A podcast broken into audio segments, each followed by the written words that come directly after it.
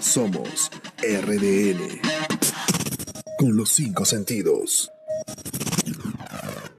RDN presenta el programa Narraciones Extraordinarias. Hoy escucharemos el podcast de ciencia ficción Misión Oasis.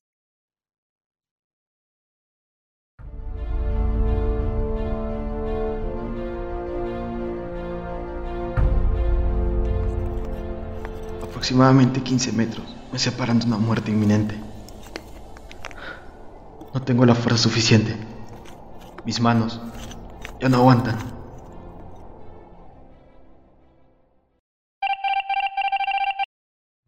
...20 de diciembre del 2020.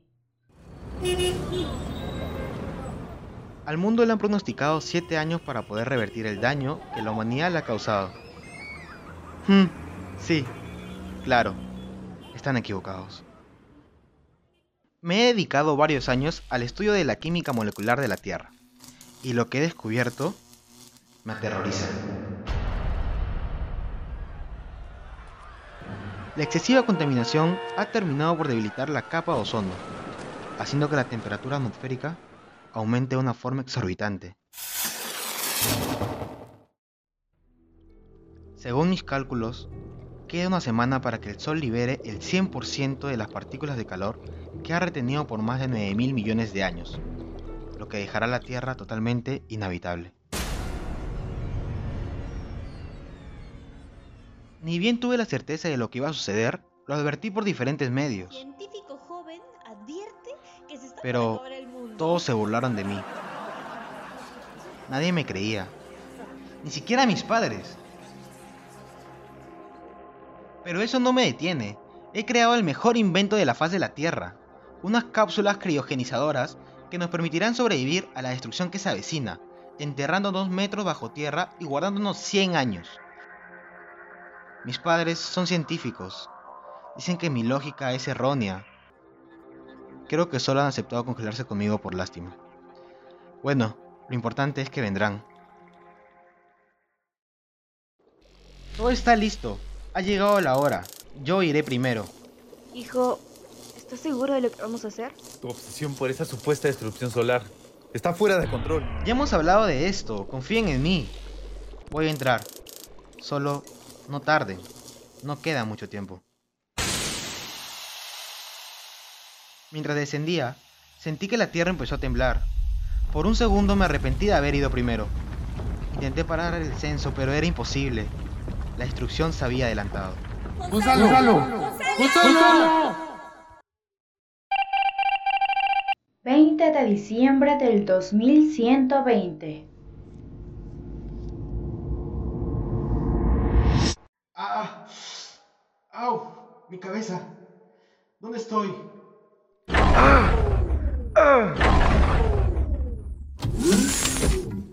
¿Papá? ¿Mamá? ¿Papá? ¿Mamá? ¿Dónde rayos están? Se supone que todas las cápsulas debieron salir en la superficie al mismo tiempo.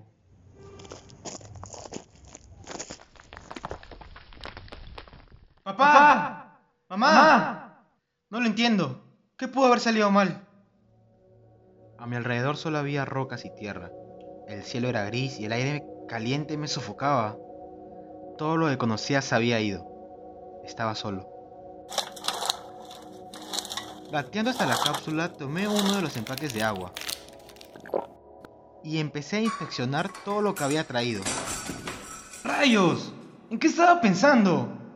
Estoy solo en un mundo posapocalíptico. He fracasado. No salvé a mis padres. No conseguí nada. Es absurdo pensar que existe vida en este infierno. No merezco estar vivo. ¡Ah!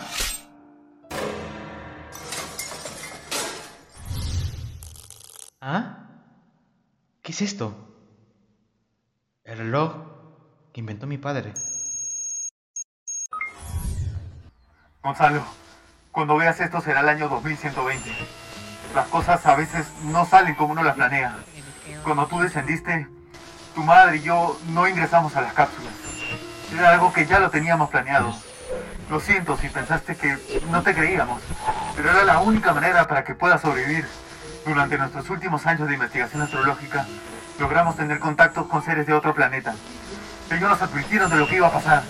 No tengo mucho tiempo. Si estás viendo esto, quiere decir que la primera fase del plan ha tenido éxito.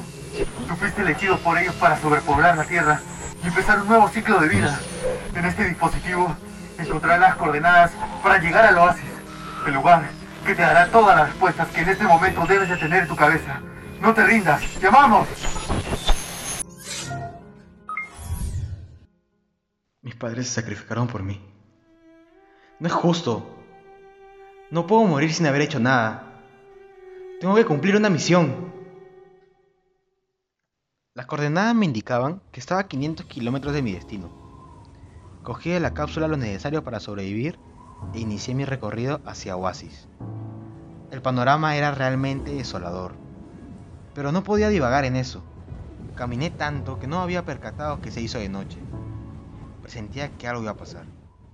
Hasta que sentí que el aire se detuvo completamente y cual empujón empezó un remolino de aire sofocante que quemaba mi piel. Busqué refugio desesperadamente encontré una cueva y ahí pasé la primera noche en el infierno. No conseguía que mis pensamientos me dejaran en paz, hasta que reparé en que ya no se oía el ventarrón. Esta vez oí el sonido de la esperanza. Oí pasos. Estaba a punto de acercarme para ver quién era, hasta que un fétido olor me detuvo. Grande fue mi sorpresa al descubrir que no era uno, sino varios. No sabía lo que eran, pero no tuve tiempo de pensar en una respuesta porque cada vez estaban más cerca de mí.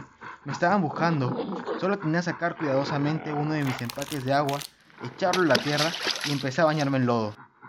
Era la única forma de disipar mi esencia. Al parecer funcionó porque se fueron. Un rayo de luz me despertó.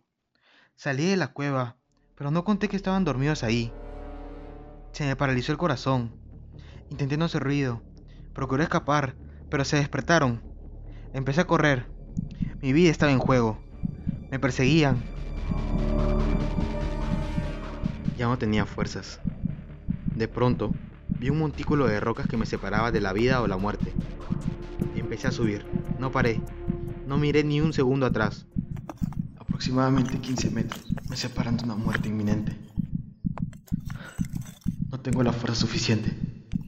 Mis manos ya no aguantan. Hasta que alguien me extendió la mano. La sujeté sin pensarlo. No quería morir. Sentí una textura escamosa, pero a la vez cálida. Un brillo muy fuerte me empañaba los ojos. Parecía que tenía ante mí un pequeño rayo de sol.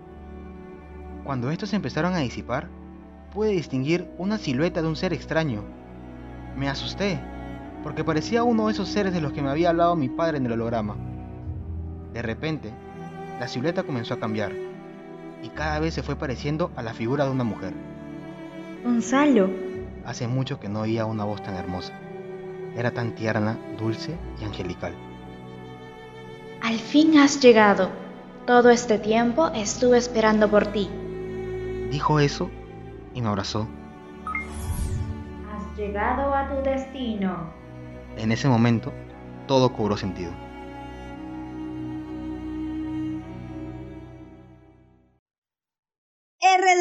Presentó el programa Narraciones Extraordinarias. Hoy escuchamos el podcast de ciencia ficción Misión a Oasis. RDN con los cinco sentidos.